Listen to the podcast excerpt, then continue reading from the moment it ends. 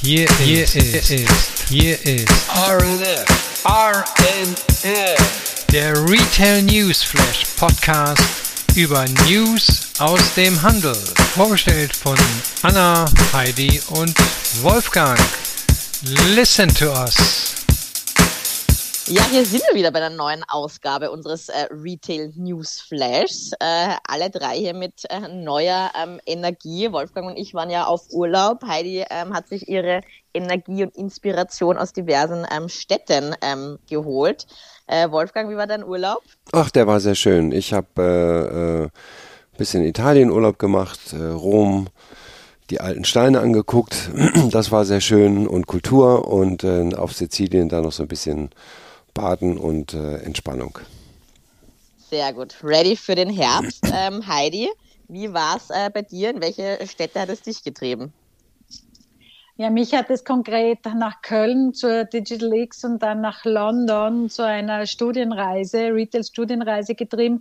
Es war natürlich traumhaft schön und ein bisschen darf ich dann ein wenig später berichten davon. Sehr schön. Ich war in Griechenland auf Lefkada und ich freue mich jetzt auf unsere erste Kategorie. Kennzahlen und Pressemeldungen. Ja, und in unserer ersten Kategorie geht es ja immer um Finanzzahlen und das ist äh, heute sozusagen, haben wir hier vier Firmen aus dem äh, Fashion-Bereich. Äh, man könnte auch sogar sagen, eher aus dem eher Fast-Fashion-Bereich überwiegend, die ihre Finanzzahlen gemeldet haben.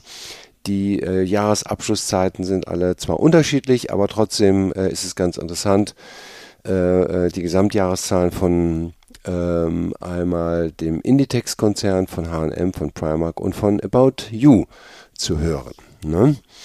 So, und äh, die Ergebnisse, muss man sagen, die unterscheiden sich ziemlich deutlich. Also einmal Inditex äh, hatte, konnte sich sehr gut erholen, hatte kräftige Zuwächse bei Umsatz und Ertrag und äh, der im, in den ersten Wochen des laufenden Geschäftsjahres hat der Höhenflug angehalten, hat die Muttergesellschaft ähm, von Marken wie Sarah, Massimo Dutti, Pull&Bear, Bershka und so weiter auch erklärt. Äh, der Geschäftsjahresumsatz des abgelaufenen Jahres äh, betrug insgesamt 27,7 Milliarden Euro, also für alle Marken zusammen. Ähm, für Sarah alleine ähm, ist der Umsatz um 39 Prozent auf nahezu 20 Milliarden gestiegen. Muss man nochmal sich festhalten. Ne? 20 Milliarden, das ist schon eine Hausnummer, weltweiter Umsatz.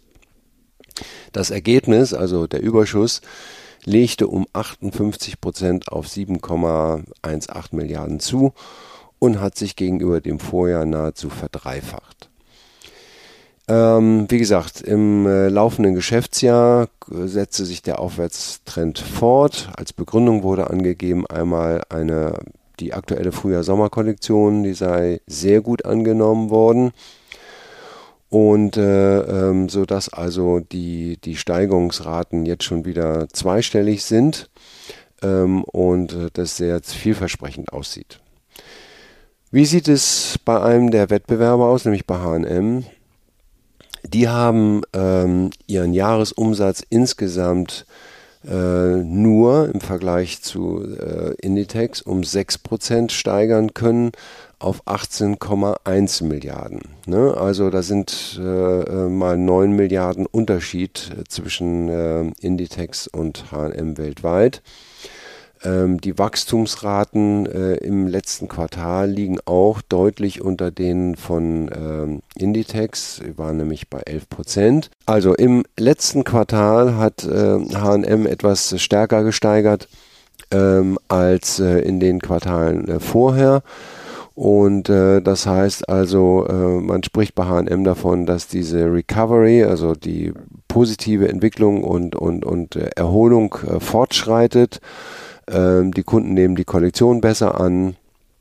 Das war nämlich in der Tat das Hauptunterscheidungsmerkmal äh, zu Sarah, dass die Kollektion in den anderthalb Jahren vorher nicht so gut mehr ankam. Und äh, ähm, man rechnet damit, äh, ähm, äh, dass man jetzt auch so weiter wachsen kann. Leider haben weder äh, Inditex noch H&M detaillierte Informationen äh, dazu gegeben, wie sich Online- und Offline- und Store-Schließungen entwickelt haben. Das werden die wahrscheinlich in ausführlichen Berichten später nochmal machen. Aber äh, da gibt es ja sowieso starke Verschiebungen, weil letztes Jahr, muss man ja immer wieder sagen, da waren die Geschäfte teilweise geschlossen, dann wuchs online wieder stärker, dann wurden die Geschäfte aufgemacht, dann wo, war online wieder ein bisschen langsamer. Also, naja, ähm, jedenfalls, äh, Inditex bewegt sich jetzt auf dem Niveau von äh, vor Corona-Zeiten. Ähm, äh, das finde ich schon ganz bemerkenswert. Ja. Auf jeden so. Fall. Und ich glaube, es kommt auch darauf an, zu schauen, wie viel ähm, Fläche tatsächlich dann im Vergleich zu Store-Schließungen oder Neueröffnungen dann bei gerade bei Inditex ähm, im Vergleich stehen. Ähm, ich glaube, Inditex fokussiert sich ja jetzt auch mehr auf größere Fläche. Man hört ja und wir berichten ja auch ständig, dass die Flagship-Stores aufmachen ja. und dann eher kleinere schließen. Also wäre interessant zu sehen, ist es dann tatsächlich weniger Fläche oder einfach nur ähm, weniger Stores in der Hinsicht. Ja, ja, die, ich glaube, was, äh, was das anbelangt, Store-Schließungen, da versuchen ja alle so ein bisschen unterm Radar zu fliegen. Das wird einfach gemacht, wird nicht großartig mehr verkündet, weil das natürlich auch negative Presse geben könnte. Und äh, deshalb äh, erwähnt man das im Moment nicht mehr und versucht eben jetzt für die Anleger, Aktionäre eher auf diese auf das positive Wachstum äh, äh zu verweisen. Ja. Mhm. Ja, dann hier der dritte im Bunde, äh, wenn man das mal sagen darf, das war die Firma Primark. Die hat, äh, äh die meldet jetzt für das Geschäftsjahr, was jetzt gerade am 15. September zu Ende war, einen Umsatz von 8,6 Milliarden. Also das nochmal äh, deutlich geringer als äh, Inditex und äh, H&M, das war schon immer so ähm, aber auch dort ein Wachstum von 40 Prozent gegenüber 2021. Aber wie gesagt, immer unter dem Vorbehalt, da waren ja Stores geschlossen und Primark hat kein Online-Geschäft, um das zu kompensieren.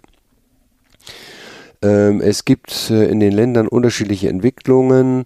Äh, ähm, in der UK hat man sehr gute Entwicklungen, das ist ja auch der Heimatmarkt, während äh, Kontinentaleuropa äh, eine deutlich schwächere Entwicklung hatte und USA hat eine positive Entwicklung, weil man dort äh, mehr Läden aufgemacht hat.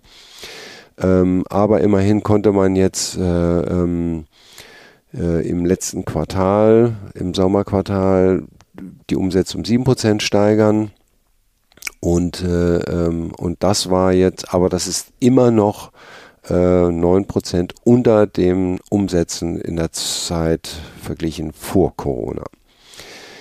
Ähm, ja, dann hat äh, Primark seine Webseite überarbeitet mit einigen neuen Funktionen, schon bereits implementiert. Einige kommen noch dazu. Die ist wohl sehr gut angenommen worden. Ähm, insbesondere ähm, hat man da jetzt sozusagen so einen New Stock Checker. Das heißt also, man kann äh, sofort sehen, was ist neu im Laden angekommen und welcher Laden hat das. Äh, das ist quasi eine Vorbereitung, dass man den äh, Warenbestand transparent macht, um dann irgendwann auch mal äh, in den Online-Bereich zu gehen. Da ist jetzt, äh, kommt jetzt der, der, der, die erste Testphase für Click und Collect ähm, vor Weihnachten noch. Da werden fünf Stores in Norden von England und Wales als Teststores ausgesucht und äh, äh, mit Kinderbekleidung fängt man dort an ähm, und wird dann eben daraus lernen, wie weit man das dann für mehr Produkte und für mehr Länder irgendwann mal ausrollen kann. Äh, bis das hier in Kontinentaleuropa ist, wird das sicherlich noch ein, zwei Jahre dauern, würde ich mal sagen. Und man hat noch einen weiteren Test gemacht, finde ich auch interessant, äh, mit äh, äh, Self-Scanning und äh, Self-Payment äh, in zwei Stores, auch wieder im Norden von England. Äh, hat man auch nicht an die große Glocke gehängt, aber ich habe die Meldung gesehen dazu und ähm, naja, das ist ja das, was wir auch von den Lebensmittelunternehmen bereits kennen, dass einige Arbeitsprozesse von Kunden übernommen werden sollen, weil man nicht mehr genügend Mitarbeiter findet. Ne? Ja, und dann kommen wir zu dem äh, vierten äh, Fashion-Unternehmen, die Zahlen gemeldet haben. Das war About You. Ähm, die machen ja nun ausschließlich online. Aber äh, die, da, der Hamburger Händler hier, der hat äh, doch Sorge äh, wegen der sinkenden Konsumlaune. Das heißt, man musste seine Prognose für Umsatz und Gewinn im laufenden Geschäftsjahr nach unten korrigieren. Ähm, und das ist eben angab, die Gründe sind ganz einfach, sinkende Verbraucherstimmung ähm, und Verschlechterung makroökonomischer Faktoren, wie das heißt. Ähm, und ähm, die waren, als man damals die Gesamtprognose abgegeben hat, noch nicht so absehbar. Ähm, sie erwarten immerhin noch einen Umsatz äh, zwischen 1,9 und 2,1 Milliarden Euro. Das sind äh, äh, zwischen 10 bis 20 Prozent mehr als im Vorjahr. Aber sie hatten eine Prognose ausgegeben, die lag eher bei 2,2 bis 2,3 Milliarden. Ähm, aber äh, das wirkt sich auch auf den Verlust auf. Man hatte vorher gemeldet, dass man einen Verlust von irgendwo 50 bis 70 Millionen Euro machen wird, hauptsächlich durch sehr hohe Marketingkosten und äh, das Ausrollen in neue Länder. Und der Verlust wird jetzt so bei 120 bis 140 Millionen liegen. Naja, kann man sich vorstellen, die Börse reagiert, niedrigster Kurs äh, seit der Ausgabe, das tut schon richtig weh. Ähm, aber der Co-Gründer Tarek Müller, äh, Spiritus Rector der Firma, der hat dann gesagt, so ich stocke meine Anteile auf und kaufe Aktien dazu. Äh, er glaubt äh, an ein Wachstum und auch einige ähm, ja, Anleger äh, und Institutionen äh, sehen das ähnlich. Man wird sehen, ähm, die Pressemeldung war nicht gut, aber ich glaube, im Online-Bereich haben viele Firmen sozusagen das Wachstum, was sie in 2021 hatten, leider fortgeschrieben, statt sich darüber klar zu werden, dass das nicht mehr so weitergehen kann, wenn alle Läden geöffnet sind. Ne? Ja, das war mal viermal Fashion, äh, äh, unterschiedliche Größenordnung. Äh, was man sich merken kann, ist äh, Inditex 27 Milliarden, äh, Prime, H&M 18 Milliarden, äh, Primark knapp 9 Milliarden und About You 2 Milliarden. Da sieht man mal die Unterschiede. Aber überall noch Wachstumspotenzial. Auf jeden Fall. Super spannend, das auch so im direkten ähm, Vergleich in einer äh, Folge jetzt hierzu mitzubekommen. Sieht man gleich die verschiedenen Größenordnungen. Ja. Ähm, ich übernehme mal weniger ähm, zahlenlastig, nur eine kurze, aber trotzdem fand ich interessante ähm, Meldung, weiß man das zumindest auch. Und zwar die Outlet City Metzingen GmbH und ihre Muttergesellschaft, äh, die Holy AG, ähm, fusionierten zum 20. September und wurden in die Outlet City AG ähm, unbenannt. Äh, Im Zuge dieser Fusion ähm, formiert sich dann äh, das Unternehmen auch neu und entsprechend auch seinen Vorstand. Ähm, weitere Details äh, kann man dann dazu diversen Medienquellen, aber auch äh, Fashion Network ähm, entnehmen, beispielsweise äh, die Holy AG und ihre Tochtergesellschaft, die Outlet City Metzingen GmbH, traten ja bislang immer getrennt ähm, voneinander am Markt auch auf.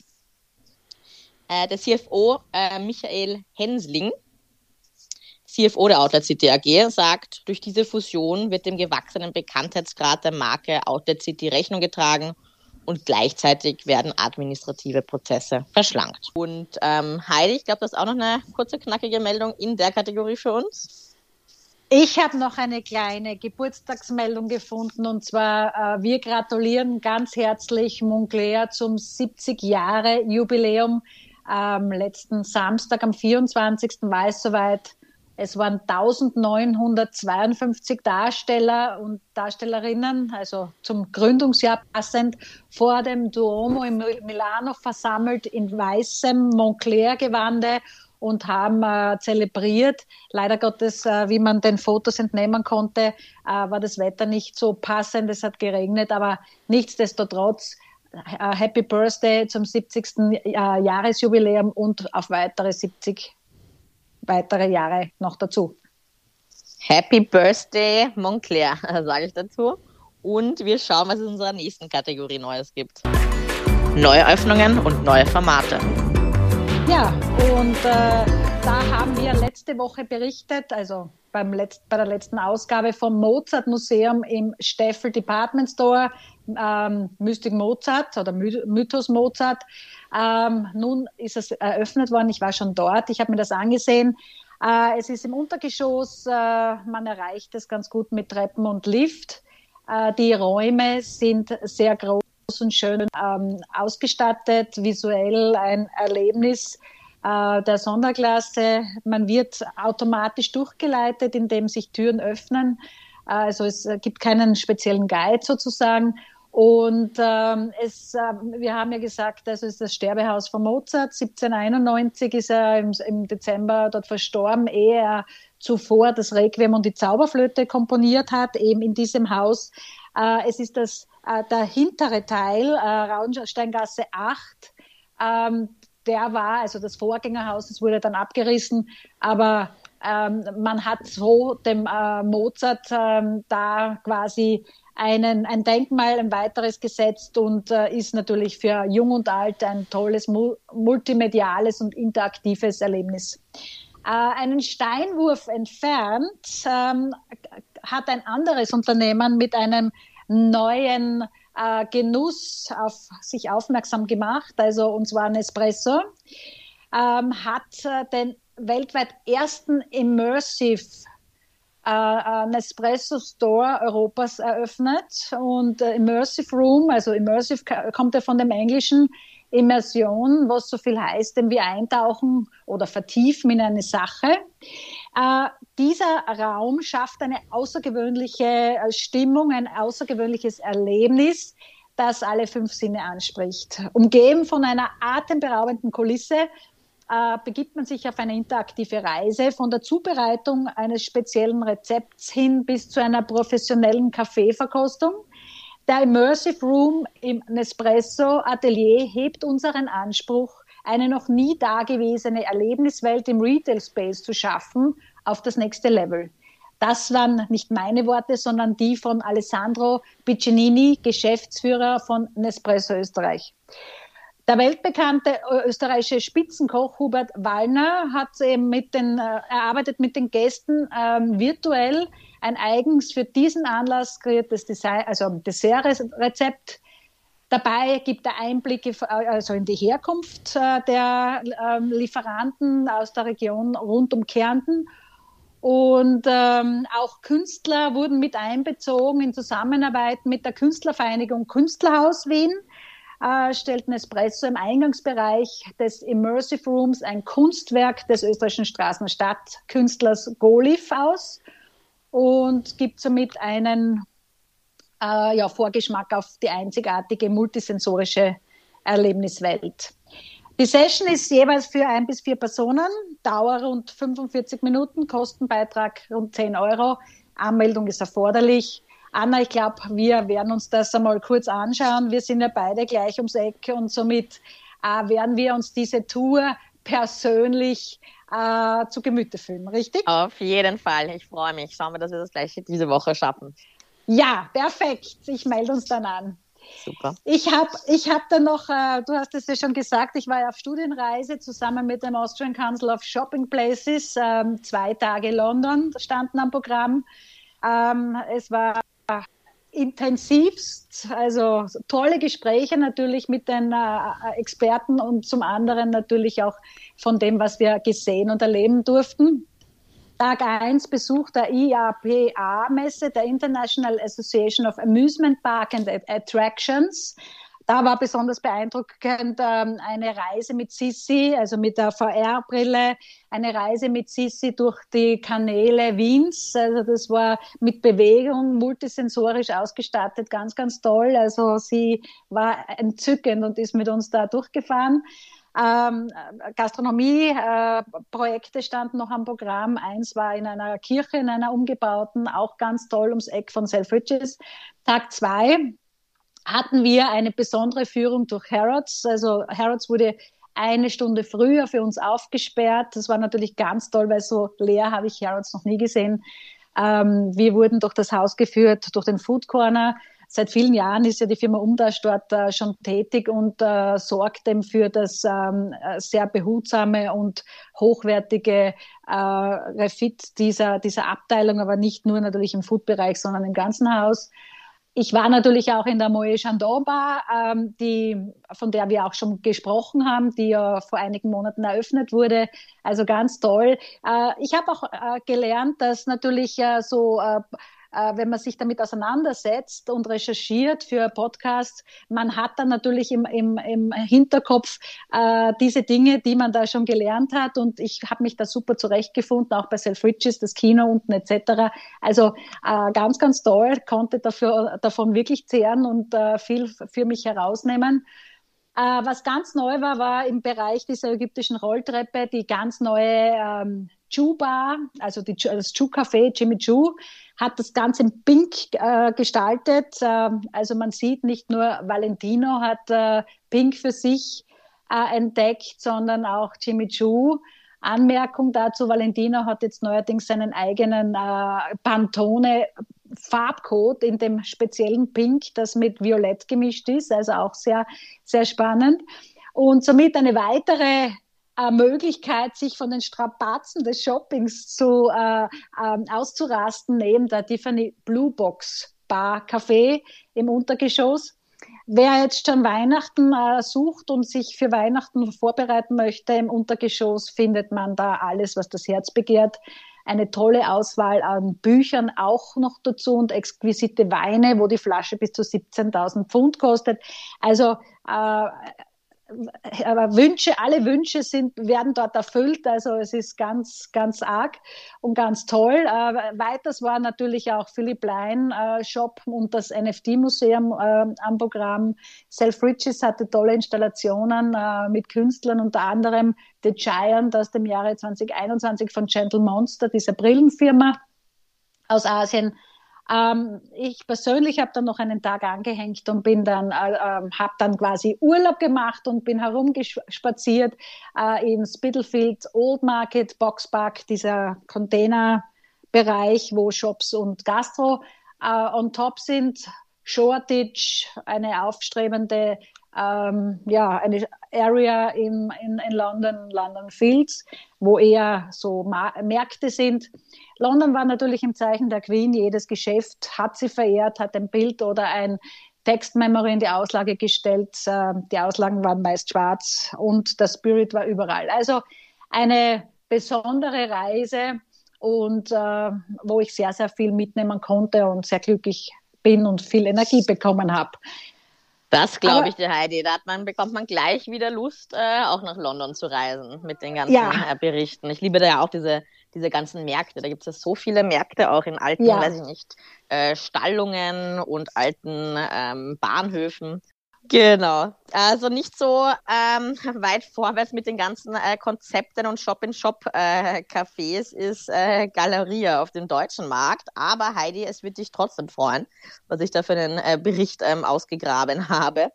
Ähm, und zwar hat Galeria am 22.09. finally sein erstes Live-Shopping-Event äh, gehostet. Äh, du hast ja immer, ähm, sage ich mal, darauf hingewiesen, dass das ja auch schon während den Lockdowns ähm, super funktioniert hätte, solche ähm, Events. Jetzt haben sie es umgesetzt. Also 2022 ist äh, der Year where they go live. Ähm, gezeigt wurden äh, da Produkte der Kosmetikmarke äh, L'Oreal. Also es war mit einem ähm, ja, Beauty-Fokus ähm, dieses Mal. Und ab Herbst äh, will das Unternehmen das Format dann auch wöchentlich im Netz ähm, ausstrahlen. Ähm, ja, nach zahlreichen Mode- und Online-Größen ist jetzt dann eben auch ähm, ja, Galerie ins stark wachsende Live-Shopping-Geschäft eingestiegen damit. Äh, Drehort ist die Filiale ähm, oder war die Filiale an der Düsseldorfer Königsallee. Und äh, die Zuschauer waren auch ausdrücklich ähm, erwünscht. Äh, so schreibt nämlich CEO Miguel Müllenbach ähm, auf seiner LinkedIn-Seite, wo er das ähm, freudig ankündigt, dieses Event. Kommen Sie gerne vorbei. Weitere solche Events sind auch bereits in der Pipeline. Und da wird dann ähm, jedes Mal ein anderer äh, Drehort oder anderer Department Store dann eben ähm, ausgesucht. So wird es dann immer der Fokus auch ähm, ähm geswitcht. Demnächst ist dann im Frankfurter Haus ähm, äh, dieses Event äh, gehostet und da werden dann Produkte der Wäschenmarke Triumph und Produkte aus dem Kosmetikkonzern Coty vorgestellt. Und äh, vom Live-Shopping switchen wir in unsere äh, nächste digitale Welt zwar in unsere nächste Kategorie. Neues aus dem Metaverse. Und ähm, hier habe ich ähm, etwas ganz Spannendes entdeckt, nämlich ähm, eine Studie, ähm, fand ich gar nicht mal so uninteressant, nämlich unendliche Weiten für den Handel, so heißt die Studie, äh, welche das Marktforschungsunternehmen ECC Köln erstellt hat. Das ist die Tochter des Instituts für Handelsforschung, IFH. Und diese hat dafür von Juli bis August diesen Jahres, also 2022, über 1300 Verbraucher in Deutschland und den USA befragt. Ein Ergebnis ist ähm, ja hier für Modeunternehmen auch besonders interessant. Das ähm, highlightet dann natürlich hier die Textilwirtschaft. Ähm, 41 Prozent der in Deutschland und den USA Befragten äh, können sich nämlich vorstellen, in virtuellen Shoppingcentern oder Showrooms einzukaufen. Davon interessieren sich zwei Drittel, physische Modeprodukte und Accessoires im Metaverse zu bestellen und dann nach Hause liefern zu lassen. Das ist sozusagen die, die größte Kategorie, also physische Modeprodukte und Accessoires. Und darauf folgt dann direkt Interi Interior, also Möbel und ähm, Haushaltsprodukte. Und danach virtuelle Musik. Generell, also über alle Warengruppen ähm, hinweg, können sich 60 Prozent der Befragten vorstellen, im Metaverse gekaufte Produkte eben nach Hause liefern zu lassen. Und für 36 Prozent der Befragten ist der Kauf von virtuellen Produkten für die eigene digitale Identität denkbar. Hm. Gut, wir bleiben im Digital äh, Universe und reisen nach Köln, Heidi. Ja, also vor London ging es ja für mich nach Köln zur Digital X wieder mal.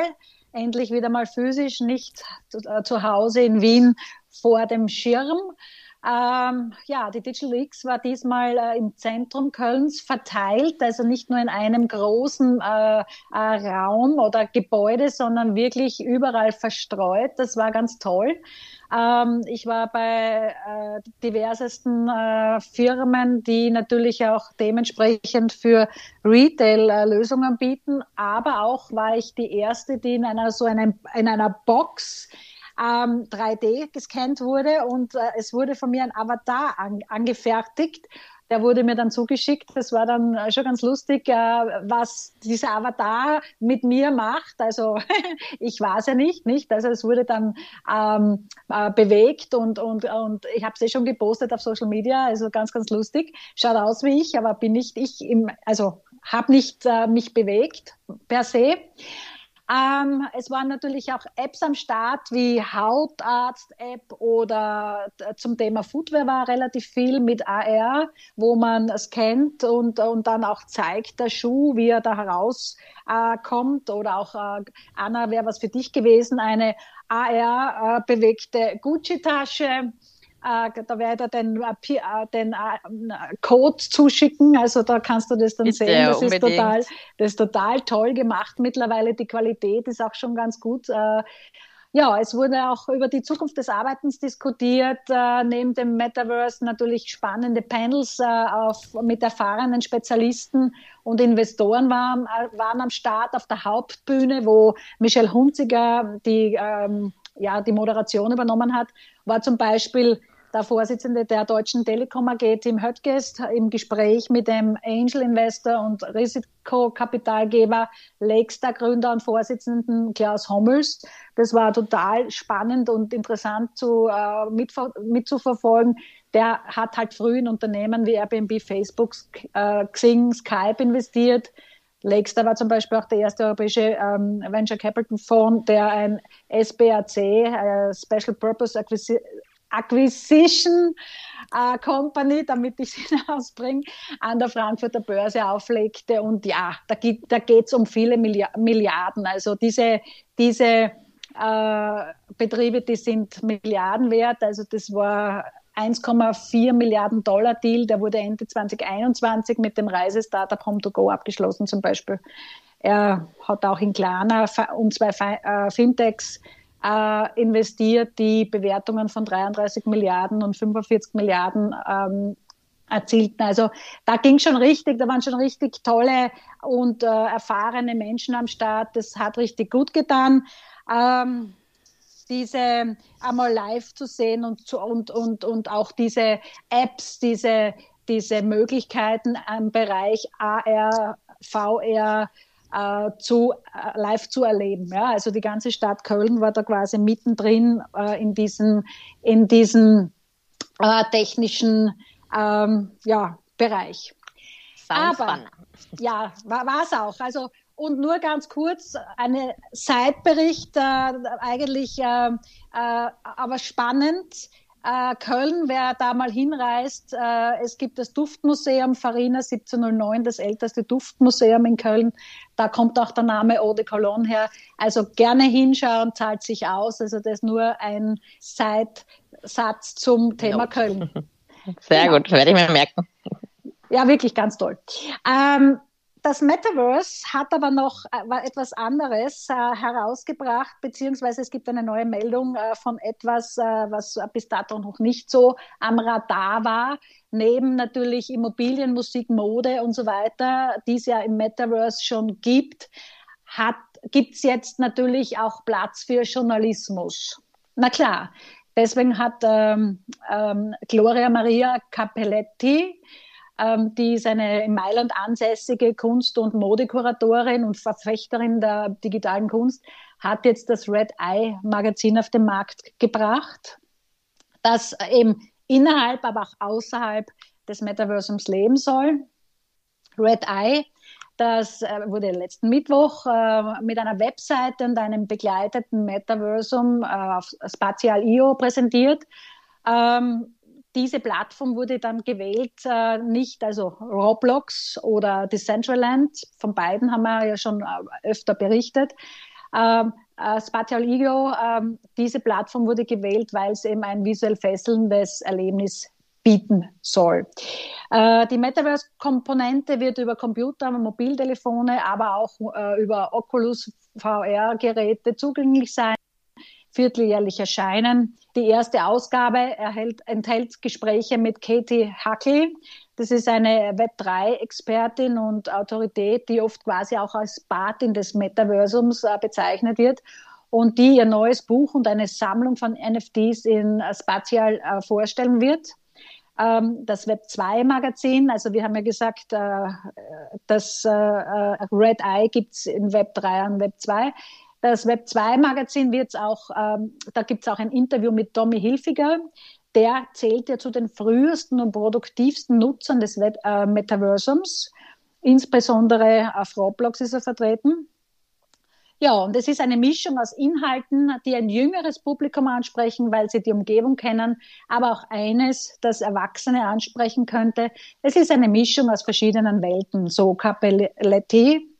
Capelletti hat weiters festgestellt, dass die Verweildauer auf Metaversen, also da gibt es ja unzählige mittlerweile, nicht nur das eine, äh, dass die Verweildauer auf den Metaversen länger ist als in anderen Medien, was Red Eye zu einem Vorteil für Marken machen könnte. Also es bleibt spannend, es wird immer mehr, man muss dranbleiben, denn äh, es, es wird immer, wie soll ich sagen, aus einem Punkt entsteht ein riesengroßer Orbit. Wir bleiben dran und äh, berichten weiterhin von den großen und den kleinen Errungenschaften im Metaverse. Definitiv. Und ich bin ja nur froh, ich freue mich auf die letzte Kategorie. Ähm, Wolfgang hat hier auch wieder zwei Berichte mitgebracht. Was gibt's Neues an Retail Gossip?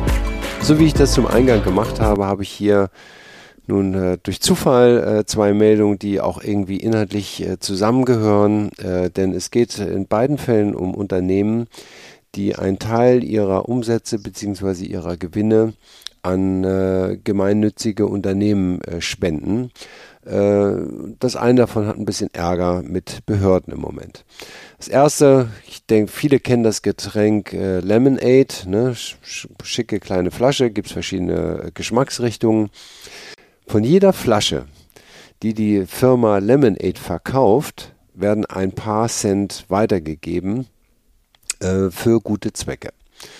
Aber das machen die schon seit sehr vielen Jahren. Ähm, aber das Finanzamt will jetzt äh, das als soziales Engagement nicht mehr anerkennen und fordert eine heftige Steuernachzahlung.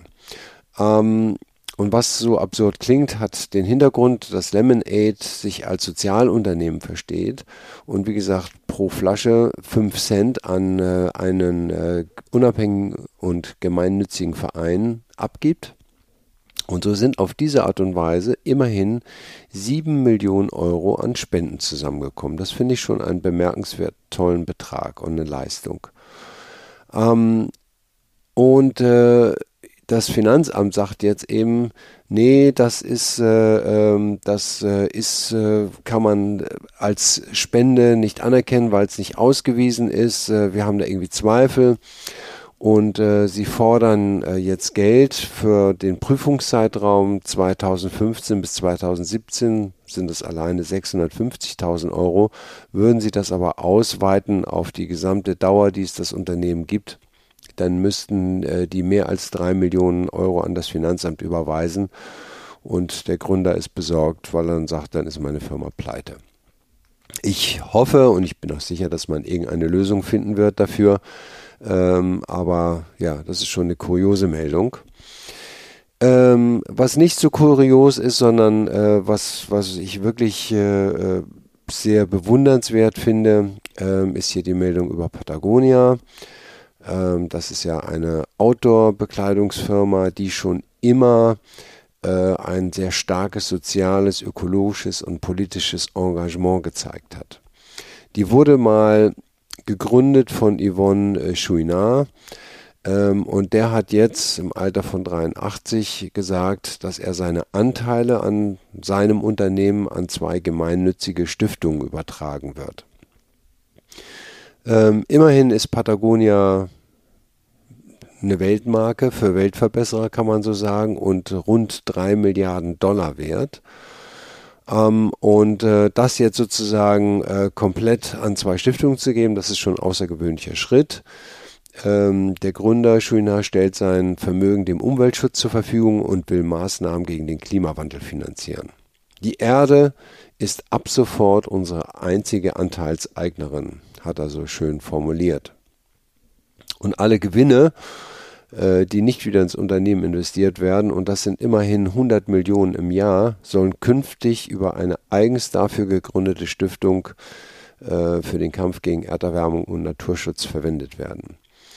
Ähm, ja, ähm, und er hat gesagt, äh, es war keine, es war keine Option, seine Firma an der Börse, an die Börse zu bringen oder zu verkaufen, weil er dann nicht weiß, ob dieser Unternehmenszweck, mit dem es gegründet worden ist, auch noch äh, behalten wird. Und äh, er möchte eben, äh, dass alles, das, was damit verdient wird, auf sozialen, zu sozialen Projekten zugeführt wird. Finde ich tolle, also muss ich wirklich sagen, Hut ab. Ähm, und ich hoffe, dass das Finanzamt in diesem Falle, ist es ja auch kein deutsches, sondern ein anderes Land, äh, dass die auch nicht auf die ähnliche Idee kommen wie bei Lemonade und sagen, wir wollen jetzt nochmal Steuern nachträglich erheben. Wahnsinn. Sehr schöne Nachrichten äh, zum Abschluss unseres äh, Podcasts, auch von mir. Ähm, Chapeau. Und äh, schön, dass es auch noch solche Menschen ähm, gibt und äh, wir dafür darüber berichten können. Wir danken euch wieder, dass ihr bis zum Ende äh, uns zugehört habt. Wir freuen uns auf ähm, euer Feedback und ähm, ja, ähm, sind auch gerne mit euch über LinkedIn in Kontakt. Und wir freuen uns auf die nächste Ausgabe. Ja, dann schon im Oktober. Wahnsinn, wie schnell der September wieder vergangen ist. Okay, bye bye.